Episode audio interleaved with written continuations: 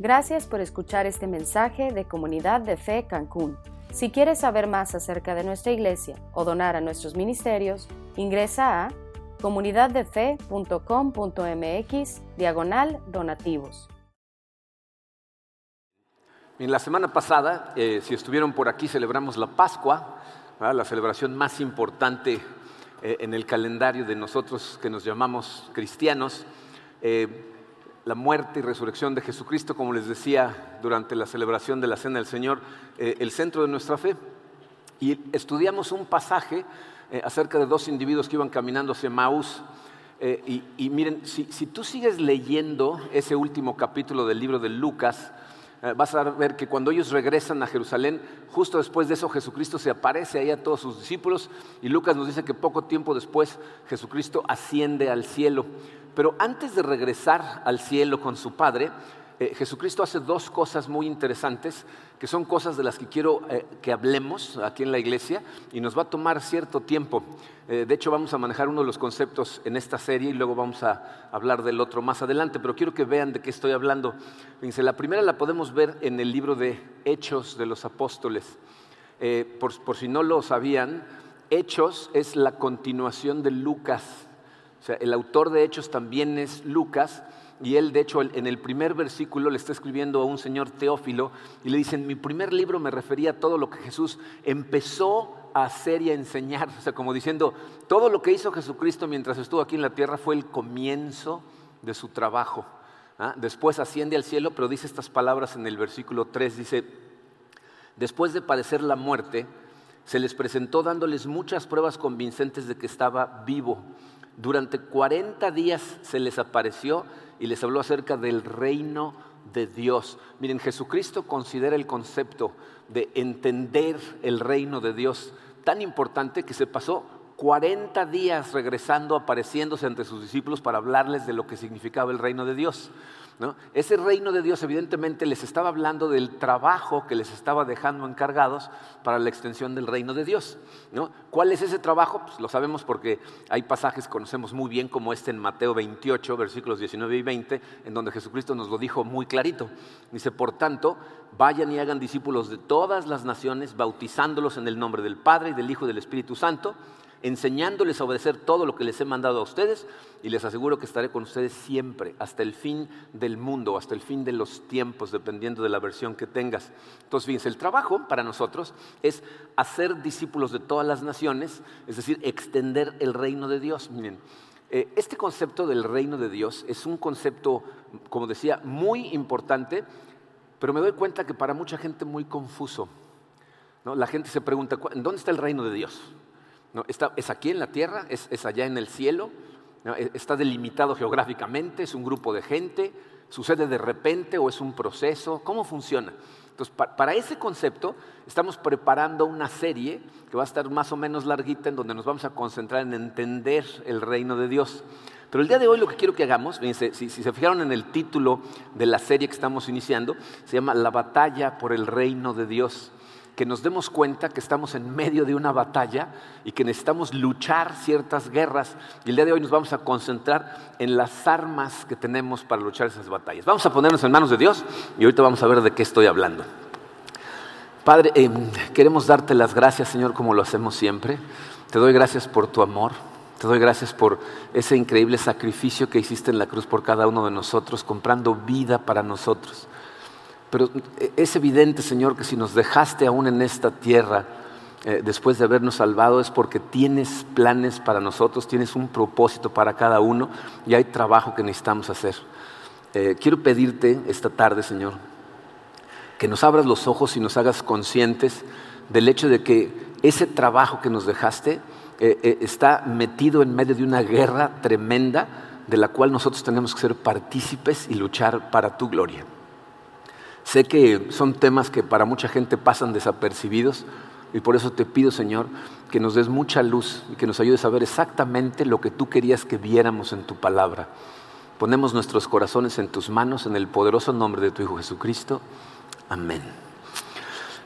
hay muchos pasajes en la Biblia eh, en donde nos transmiten la idea muy clara de que estamos en una guerra espiritual y de que como seguidores de Cristo nosotros nos convertimos en soldados, parte de su ejército. Eh, uno de ellos, por ejemplo, es este versículo que les puse ahí, en donde Pablo le está escribiendo a un discípulo muy joven que tenía, que se llamaba Timoteo. En la segunda carta a Timoteo, en el capítulo 2, versículo 4, Pablo le dice estas palabras, comparte nuestros sufrimientos como buen soldado de Cristo Jesús. Bien, esto es una cosa muy, muy importante y muy interesante. Seas consciente de esto, ¿no? Eh, eh, eh, estamos en una guerra espiritual. Y, y el problema es que, fíjate, la guerra es espiritual, pero los heridos y las bajas son reales, son físicos, son gente a la que amamos. Piensa nada más en, la situación en la que se encuentra la sociedad en la que vivimos.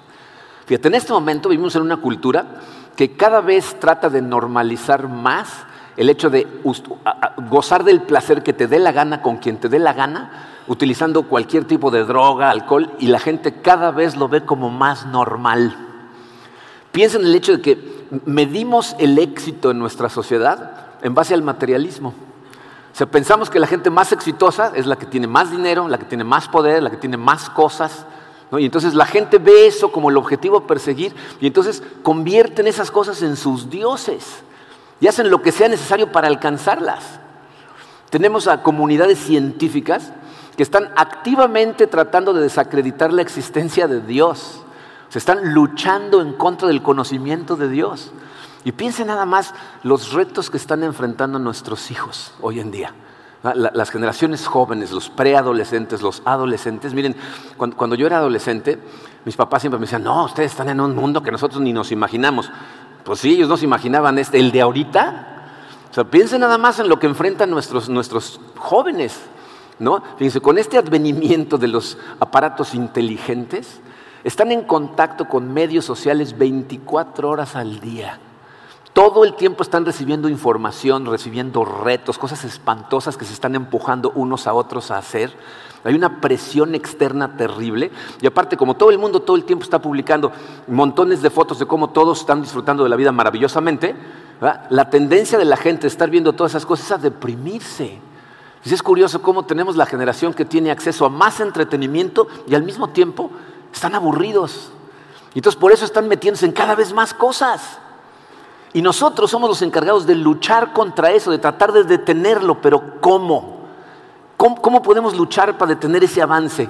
evidentemente, por lo que vemos en las noticias, eh, en, todas las religiones eh, eh, hay gente que está muy confundida, muy confundida. El, el 16 de marzo, hace poquito más de un mes, un australiano en Nueva Zelanda se metió a dos mezquitas y asesinó a más de 50 musulmanes, hombres, mujeres, niños.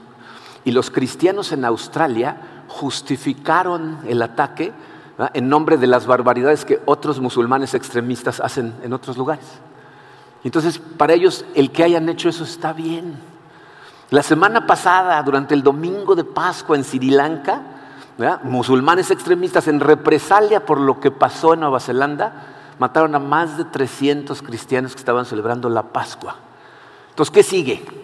¿Nos va? ahora qué les hacemos nosotros a los musulmanes? ¿Será que eso es lo que Jesucristo está esperando de nosotros como guerreros, parte de su ejército? Evidentemente no, ¿no? O sea, todos aquí sabemos que la respuesta es no. Pero, pero necesitamos pelear la guerra. Entonces la pregunta es, ¿con qué armas? ¿Con qué luchamos y contra quién luchamos? O sea, el día de hoy quiero concentrarme específicamente en las armas del reino. Pablo, en su segunda carta a los Corintios, nos habla de este tema. Fíjense, en el capítulo 10, versículos 3 al 5, dice Pablo, pues aunque vivimos en el mundo, no libramos batallas como lo hace el mundo. Las armas con que luchamos no son del mundo, sino que tienen el poder divino para derribar fortalezas.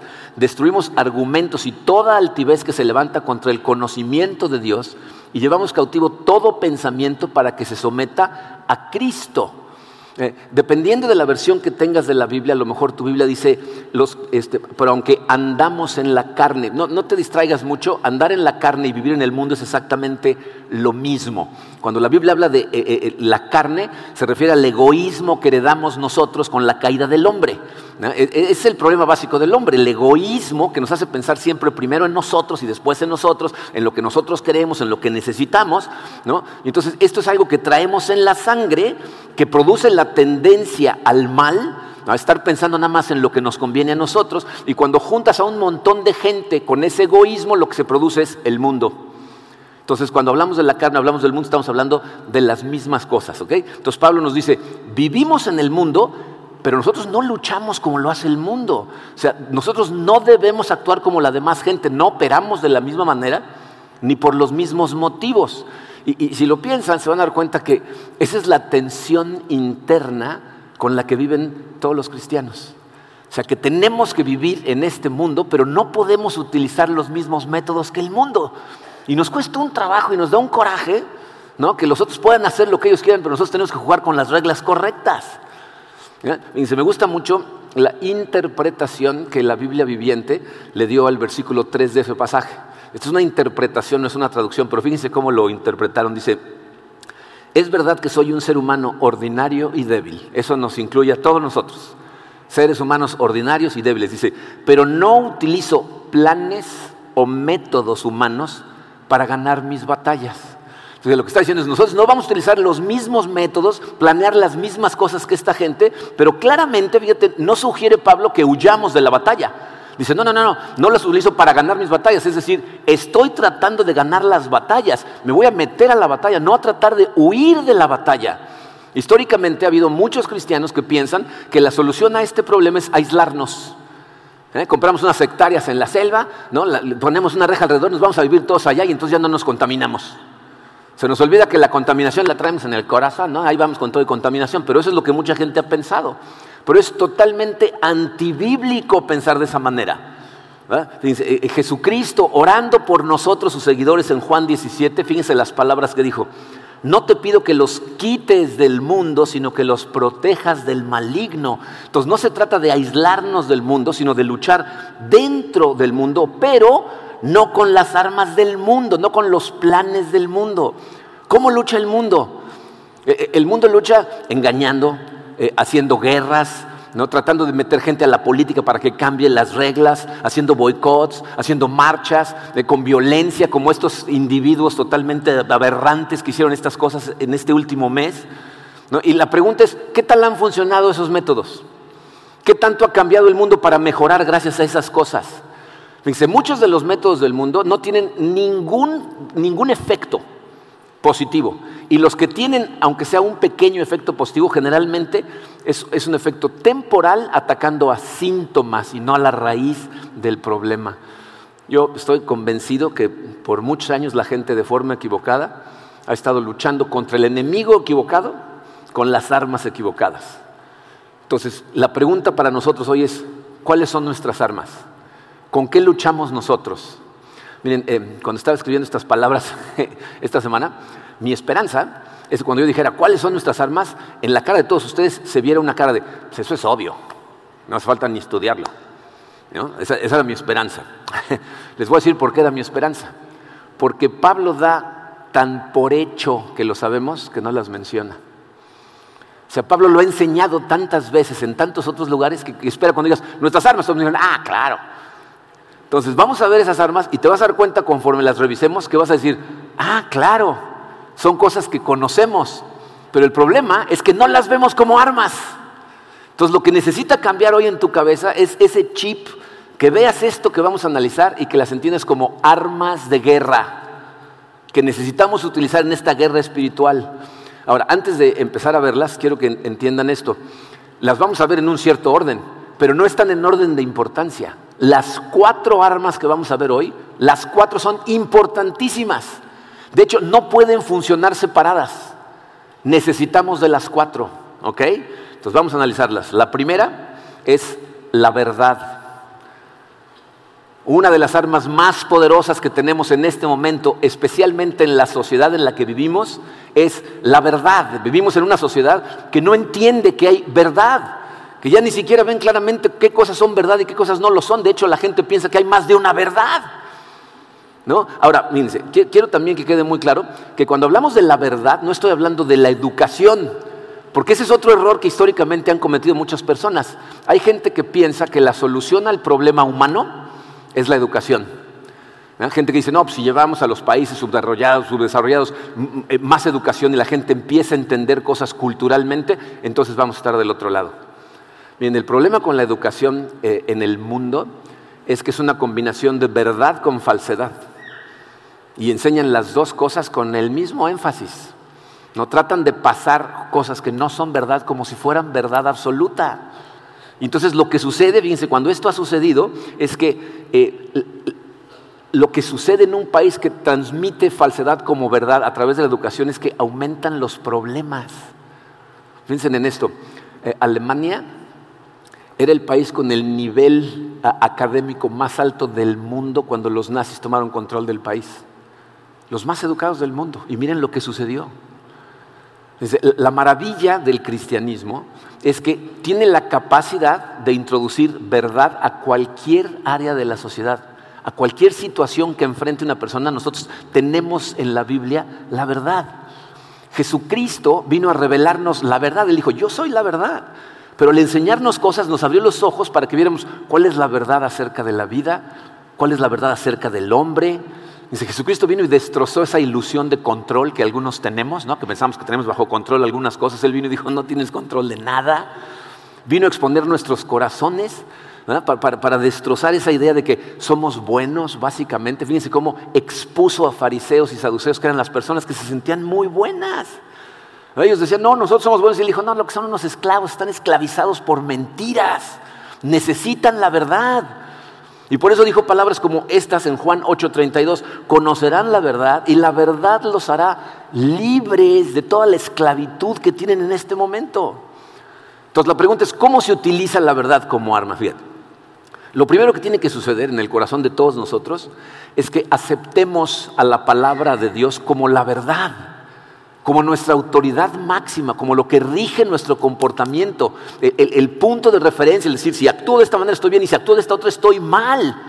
Empezar a aplicar esas cosas en nuestra vida y después, empezar a proclamarlas de la forma más simple posible a otras personas. Empezar a transmitirlo, porque cuando haces eso, o sea, cuando tú transmites la palabra de Dios de forma simple, tú te conviertes en el arma. Eres un arma en las manos de Dios que está transmitiendo la verdad, que es un arma poderosísima. Miren, es, impresionante eh, cómo la verdad explicada simplemente atrae como un imán a la gente. ¿Saben la cantidad de testimonios que, que, nos escriben desde países que ni se imaginan por todo el mundo, que escuchan mensajes aquí y lo que nos dicen es, es maravilloso que expliquen la verdad de forma tan clara y práctica para mi vida? Eso es lo que atrae a la gente, la verdad. Y tú tienes acceso a la verdad. Entonces, la verdad funciona de dos formas. Una, para enderezar mi vida, para transformar mi corazón. Y dos, para ganar a otras personas y que conozcan la verdad. Ahora, la verdad por sí sola no funciona muy bien, necesita de las otras tres. La segunda es el amor. Normalmente la gente que nada más tiene la verdad pero no tiene amor se convierte en gente muy arrogante anda dándole bibliazo a toda la gente en el camino. ¿no? O sea, en lugar de ganar gente para Dios, nada más los están espantando. Entonces necesitamos el amor. Pero obviamente, fíjense, este amor no es el amor como lo entiende el mundo. O sea, el amor del mundo tiene dos problemas muy grandes. Para empezar, es un amor superficial. Fíjense cómo hemos degradado totalmente el concepto de amor en nuestra sociedad. La gente en la misma frase dice, ama a mi esposa y los tacos al pastor, ¿no? O sea, la palabra amor no significa mucho que digamos, ¿no? Entonces es superficial, pero aparte es condicional. El amor del mundo depende del comportamiento del ser amado. Si el otro no se comporta como yo quiero, entonces ya no lo amo. Pero el amor del que habla Jesucristo, el amor del que habla Pablo, no requiere un retorno del otro individuo. O sea, tienes que amar tal y como la persona es. Fíjense lo que nos dice Pablo mismo en Colosenses 3, versículos 12 al 14. Dice, por lo tanto, como escogidos de Dios, vístanse de afecto entrañable y de bondad, humildad, amabilidad y paciencia. Así como el Señor los perdonó, perdonen también ustedes. Por encima de todo, fíjense todo lo que nos acaba de decir acerca de nuestro comportamiento, pero luego Pablo dice, pero por encima de todo, vístanse de amor, que es el vínculo perfecto. Es decir, sin amor no vas a poder hacer ninguna de las otras cosas. Entonces, fíjate lo que es evidente. Es evidente que el amor bíblico no es un amor de sentimiento. O sea, no es que sientas algo por alguien. Porque si ese fuera el caso, ¿cómo Jesucristo nos puede decir, ama a tus enemigos? O sea, tus verdaderos enemigos. A la gente que te persigue, a la gente que te está tratando de hacer daño. O sea, obviamente no es un amor de sentimiento, sino es un amor de acción el amor de sentimiento, cuando hablan de amor de sentimiento en la Biblia, utilizan la palabra fili, que es, lo que significa sentimiento, es donde viene la palabra filial.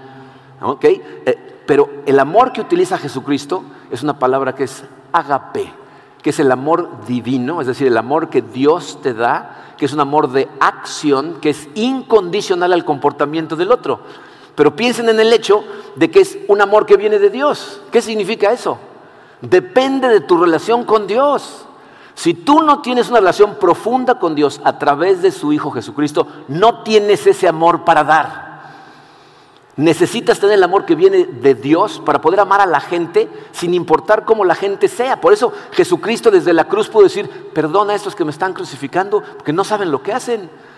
Porque no era un amor de sentimiento. Pero piensen en esto, fíjense. El amor es un arma tan poderosa ¿Qué es lo que hizo que la iglesia creciera en su momento más complicado? Cuando la iglesia empezó en el imperio romano, desde los primeros 300 años iban remando contra la corriente, pero en serio. O sea, el gobierno de Roma estaba tratando de erradicarlos. Firmaron edictos, tratando de, de hecho no tratando, prohibiendo el cristianismo bajo pena de muerte. Los perseguían, los torturaban y los asesinaban de formas espantosas. Y aún así, la iglesia creció y creció y creció y creció y creció. ¿Por qué creció así? hay cartas que todavía tenemos acceso a ellas, las, las, puedes encontrar si las buscas en internet, en donde gente que estaba interrogando y matando a cristianos le escribe al emperador hablándole de los cristianos. Una de ellas le escribió un señor que se llamó Plinio el joven, era un historiador que aparte era un ejecutor de Roma, que estaba torturando y matando cristianos, y le escribe al emperador y le dice, no entiendo a estos cristianos. Dice, peor los tratamos, más se aferran a sus creencias. Les decimos que el que más se aferre, a ese lo vamos a matar peor y de todas maneras se mueren cantando. y, y tampoco entiendo cómo la gente cada vez más se une a este movimiento. Pero al final de su carta dice, pero creo que entiendo el por qué. Dice, porque estos cristianos no solo cuidan a sus enfermos. ¿Se acuérdense que en esa época a la gente que se enfermaba de cualquier cosa contagiosa la sacaban de la sociedad, las aislaban, las metían a ciudades de gente enferma y dejaban, los dejaban que vivieran o murieran solos. Y el Señor dice, ellos no nada más cuidan a sus enfermos, cuidan a los nuestros se preocupan por los romanos enfermos, los cuidan, los alimentan, están al pendiente de ellos y por eso cada vez más romanos son cristianos. El amor de Cristo en el corazón de su gente hizo que la iglesia creciera a la velocidad que creció. Entonces, el amor es nuestra segunda arma. La tercera es la rectitud o justicia. Rectitud o lo que la Biblia llama justicia. Dice, esta es el producto de las dos anteriores también, ¿no? El comportamiento que tú tienes tiene que ver con el amor que te da Dios y tu conocimiento de la verdad. Dice Efesios 4:17, Pablo nos dice a nosotros, los creyentes, no vivan ya como la gente sin Dios, que vive de acuerdo a su mente vacía. O no puedes vivir como viven los demás. Miren, si, si realmente quieres tener un impacto en tu mundo, y escuchaste claro, ¿eh? O sea, Dios no está esperando que tú cambies al mundo. Está esperando que cambies tu mundo. ¿Cuál es tu mundo? La gente que te queda a tiro. No, la gente con la que tienes contacto todos los días. ¿no? Eh, eh, tus hermanos, tus papás, eh, si estás casado tu pareja, si tienes hijos tus hijos, tus amigos, tus compañeros de trabajo. O sea, si tú verdaderamente quieres convertirte en un arma en, las manos de Dios, necesitas dejar de justificar tus viejos comportamientos, permitirle al Espíritu Santo a través de su palabra transformar tu corazón y empezar a vivir de otra manera. Tienes todo lo necesario para vivir de otra manera, pero mucha gente, fíjense, no son conscientes de lo que están haciendo. Eh, yo, me doy cuenta, por ejemplo, como muchas personas que se llaman cristianos a sí mismos mienten con una facilidad. Se me ha tocado hacer negocios con cristianos que te ofrecen una cosa, te dicen que van a hacer una cosa y hacen otra. Y los confrontas y le dices, oye, me estás mintiendo. Y dicen, no, no, no, estos son negocios. Así son los negocios. Pues esa gente piensa que puede meter en un compartimiento los negocios y que Dios ahí no se mete. Dios no los ve. Y están mintiendo. ¿Se dan cuenta? Los padres de familia, esta semana desayunamos con una de las maestras de aquí de nuestra área de niños y nos decía que en una parte le preguntaba a los niños, levanten la mano todos los que sus papás les rompen promesas, todos. Dice, hasta mi nieta, dijo, sí, hasta mi abuela, ¿no? O sea, también le echó de cabeza a ella, ¿no? O sea, estamos entrenando a nuestros hijos como cristianitos y no somos conscientes de lo que hacemos cuando no hablamos siempre con la verdad.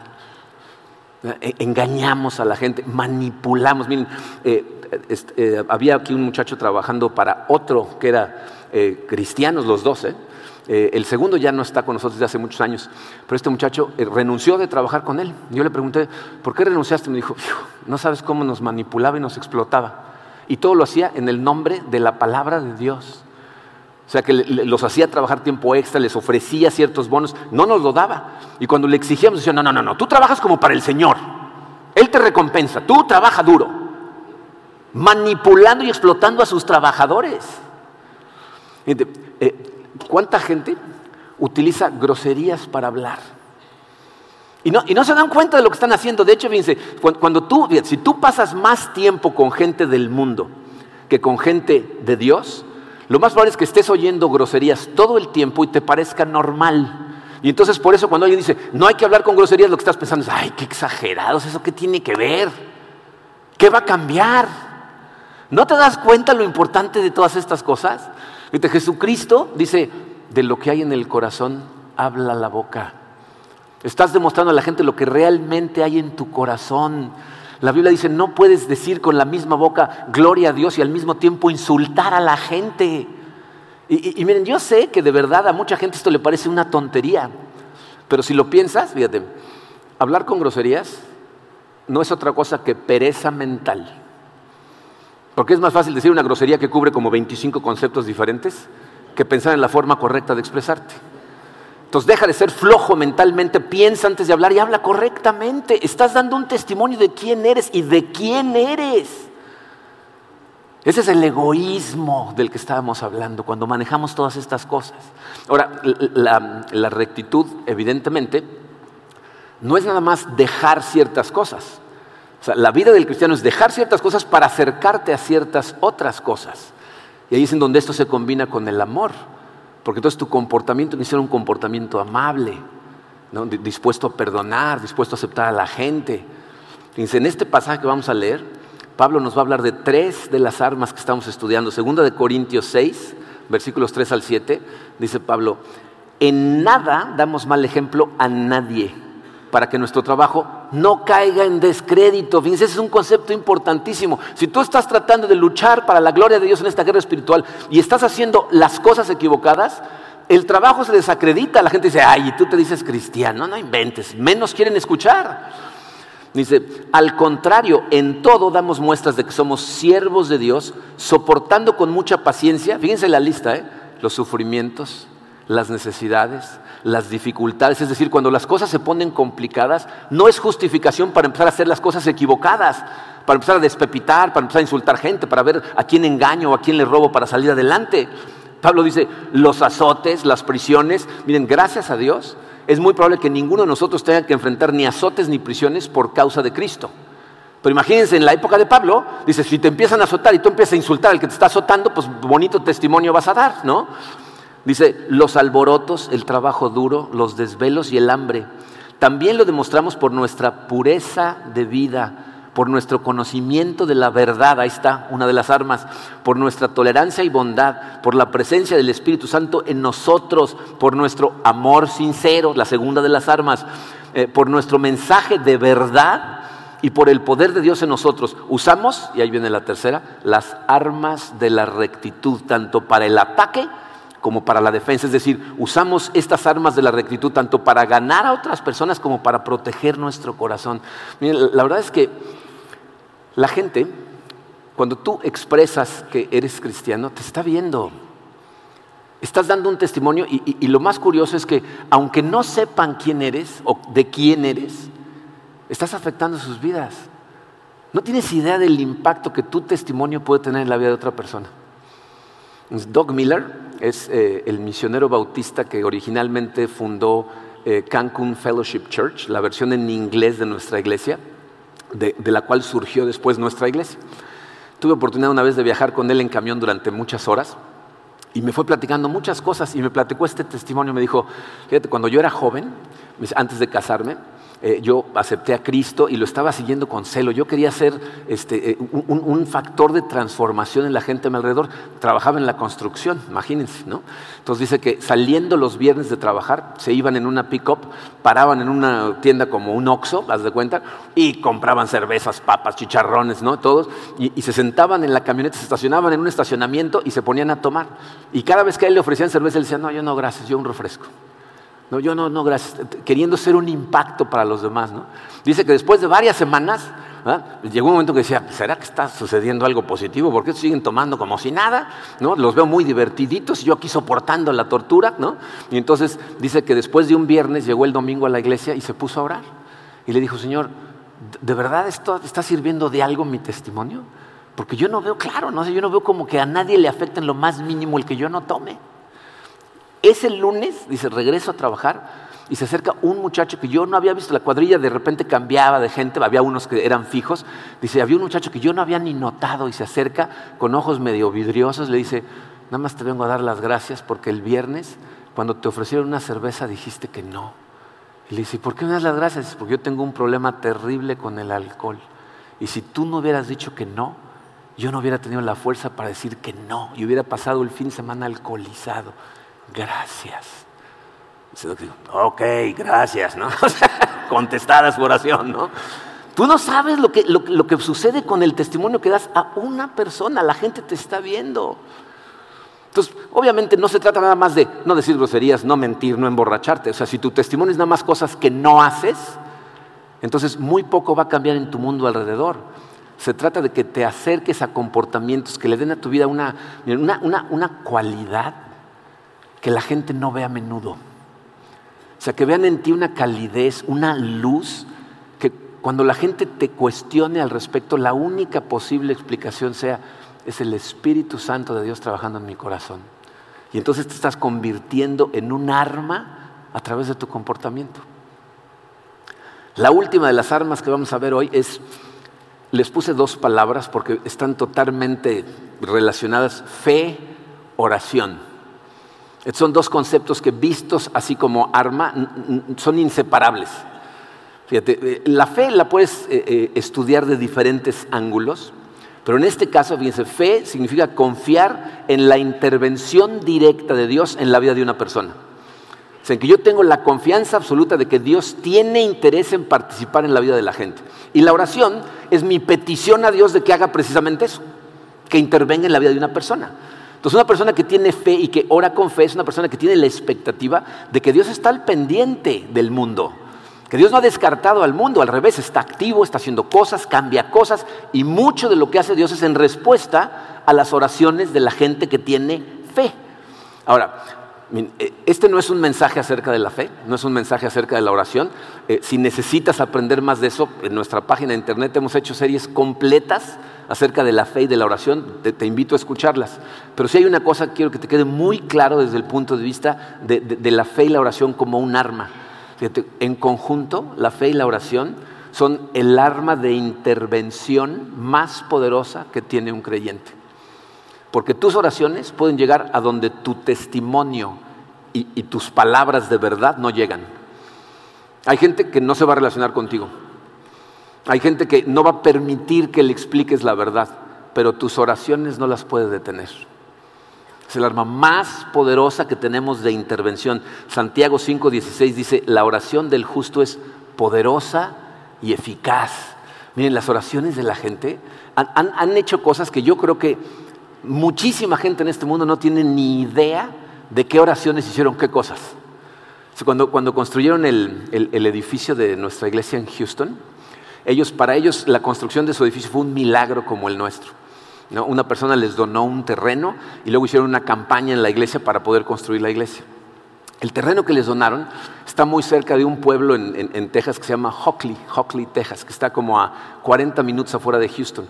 Cuando les dieron el terreno, bueno, para donde voltearas era, era campo, no había nada alrededor, pero pasando la lomita estaba Hockley. Entonces ellos construyeron la iglesia y después de las primeras semanas que empezaron a tener servicios cada semana, de repente llegó una señora mayor eh, pidiendo conocer al pastor. Dijo, ¿me pueden presentar al pastor de la iglesia? Claro que sí. Entonces la llevaron con Mark y dice que la señora le dijo, nada más quería saludarlo y conocerlo y decirle que usted no lo sabe, pero usted es la respuesta a años de oración. Y le dice, ah, sí, platíqueme, ¿no? ¿Por qué estaba orando? Dice, pues mire, yo vivo aquí en Hockley, en donde no hay iglesias.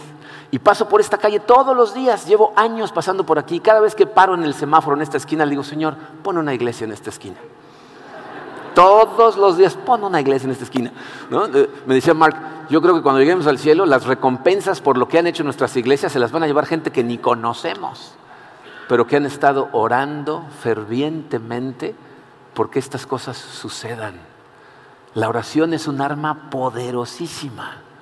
Entonces, ahí tenemos nuestras cuatro armas, la verdad, el amor, la rectitud, la oración y la fe. Son, son armas divinas, nos dice Pablo. ¿Eso qué quiere decir? Fíjate, estas son armas que el mundo se ríe de ellas. Tú háblale de estas armas a alguien que no conoce a Dios y se burla de ti.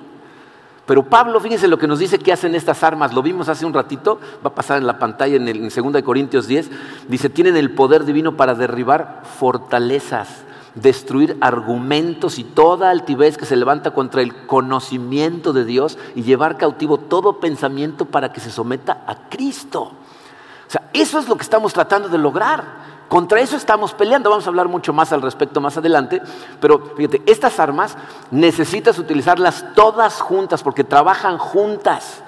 Pero cuando la iglesia se especializa en utilizar todas estas armas juntas, la iglesia se convierte en una fuerza poderosísima que es imparable, que no la pueden detener. Nada más piensen lo que, el ejemplo que les di al principio de Roma.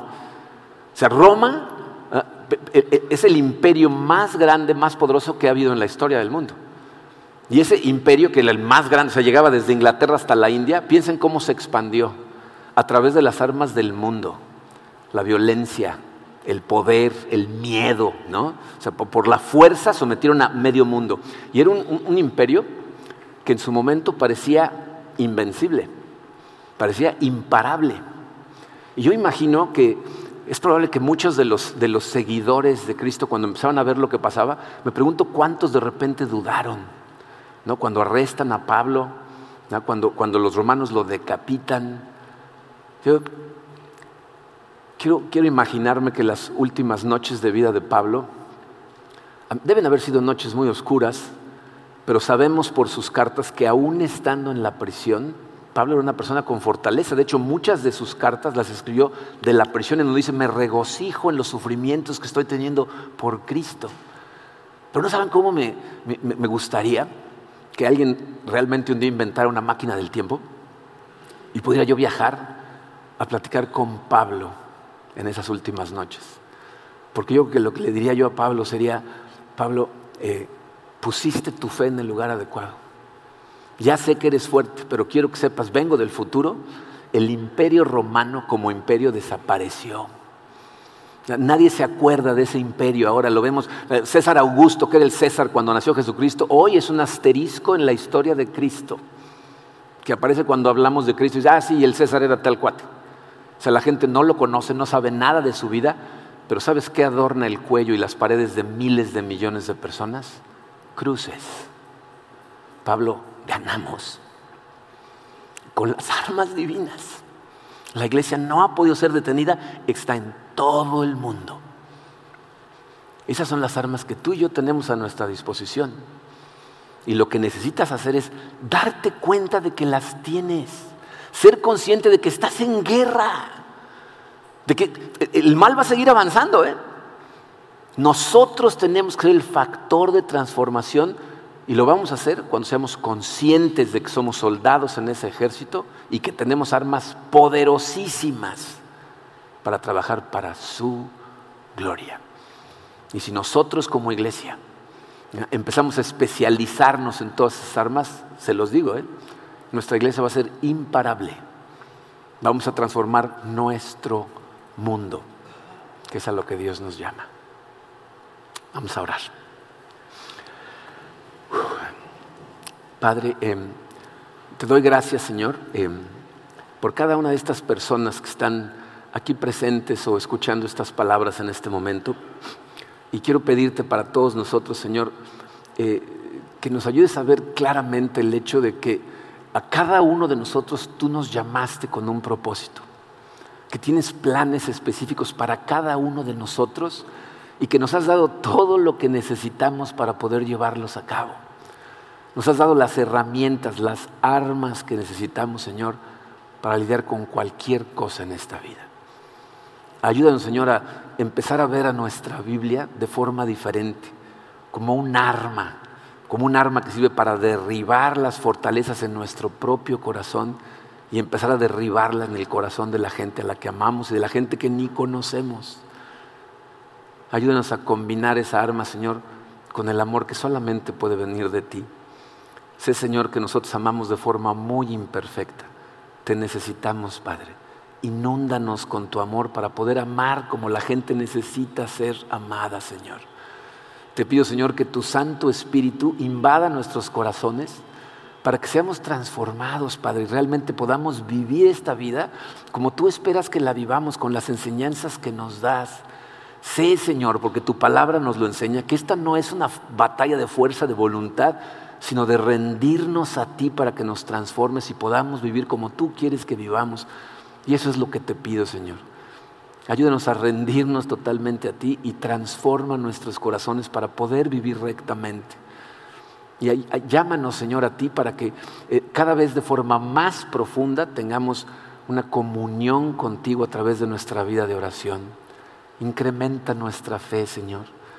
Muchos de nosotros somos débiles y necesitamos de tu ayuda en ese sentido. Por favor, fortalece nuestra fe y mantén la comunión con nosotros en todo momento. Eh, te doy gracias, Señor, por esta iglesia.